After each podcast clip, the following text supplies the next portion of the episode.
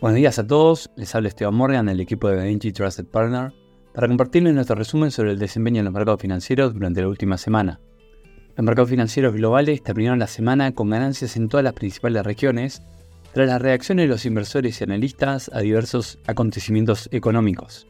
En cuanto a datos económicos, la semana pasada se publicó el índice de confianza de consumidor de Conference Board, el mismo se posicionó muy por encima de lo esperado por los analistas, registrando 117 frente al 111,8 esperado y el 110,1 anterior. No se tiene un registro tan alto de la confianza del consumidor desde mitad de 2021. También se informó el PMI de servicios de Estados Unidos. El termómetro de la actividad del sector de servicios se posicionó bastante por debajo de su último registro y por debajo de las estimaciones de los analistas. La actividad de servicios venía expandiéndose mes a mes desde principio de año hasta hace dos semanas. Esa fue la segunda caída consecutiva. Esto podría ser una señal de que la política monetaria aplicada por la Reserva Federal continúa haciendo su efecto. Los mismos se podrían seguir viendo en los próximos meses, dado que toda la política monetaria tiene su efecto retardado en el tiempo.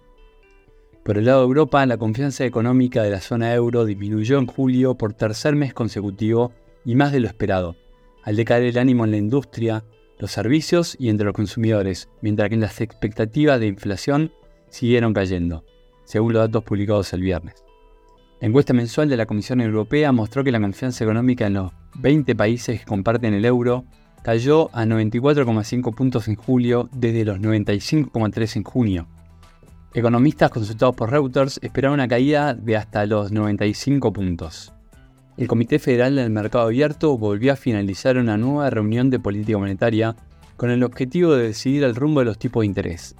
Tal como esperaba el mercado, la Fed optó por subir en 25 puntos básicos de tasa de referencia. Powell dijo que entre la reunión del miércoles y la de septiembre tendrán dos reportes más de empleo, inflación, así como mucha información sobre la actividad económica. Todos esos datos influirán en sus decisiones. Dijo que es posible que suban los tipos de interés de nuevo en la reunión de septiembre si los datos lo justifican. En cuanto a reportes corporativos, se presentaron los resultados corporativos de Google, Microsoft y Visa. Todas estuvieron por encima de lo que se esperaba en cuanto a ingresos, beneficios, sin embargo Microsoft no conformó y cayó alrededor de un 4% en el pre-market. Por el lado de Google, todo lo contrario, subió alrededor de un 6% a la mañana siguiente.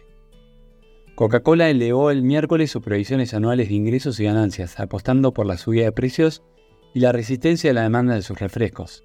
Cuando los problemas en la cadena de suministros y el conflicto entre Rusia y Ucrania hicieron subir los costos desde el azúcar hasta el transporte, muchas empresas de bienes de consumo, incluido Coca-Cola, subieron los precios de sus productos para compensar el impacto de esos costos crecientes. Aún así, los consumidores han seguido gastando en refrescos y aperitivos, a pesar de que la subida de las tasas de interés y los precios de los alimentos lastran el gasto no esencial en una economía difícil. Los precios promedio de venta de Coca-Cola aumentaron un 10% en el segundo trimestre, mientras que en Norteamérica los volúmenes disminuyeron un 1%, lo que muestra un escaso impacto en la demanda. También presentó los resultados Meta, el propietario de Facebook e Instagram, entre otros.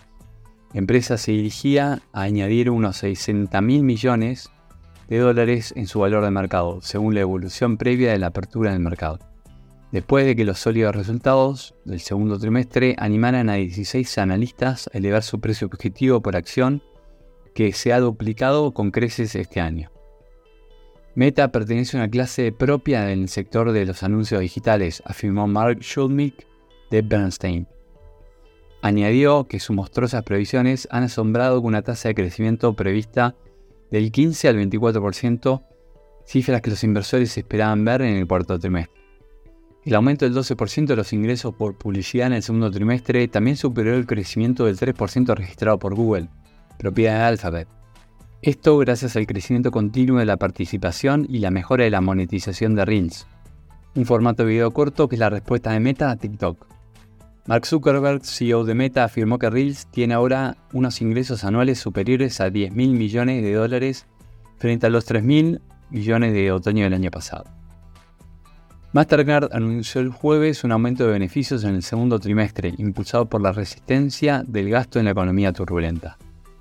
La empresa neoyorquina de tarjeta de crédito ganó 2.800 millones de dólares o 3 dólares por acción en los tres meses finalizados en julio, frente a los 2.300 millones de dólares o 2,34 dólares por acción del año anterior.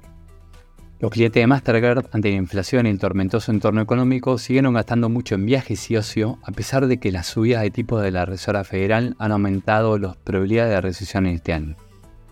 Los ingresos netos crecieron 14% respecto al año anterior, hasta 6.300 millones de dólares. Estamos entrando en otra semana crucial para los mercados donde se destaca en Estados Unidos el PMI manufacturero del ISM encuesta JOLTS de oferta de empleo, las nuevas peticiones de subsidio por desempleo, el PMI de servicios, el PMI no manufacturero del ISM y la tasa de desempleo. Por el lado de Europa, la inflación de la zona euro. También encontraremos con el PMI manufacturero de China. En cuanto a reportes corporativos, esta semana presenta resultados de grandes corporaciones como Pfizer, AMD, Caterpillar, Starbucks, Qualcomm, CVS Health Corp PayPal, Apple, Amazon, Booking, entre otros. Hasta aquí llegamos con nuestro resumen semanal de noticias. Cualquier consulta o comentario adicional, no duden en contactarnos. Muchas gracias.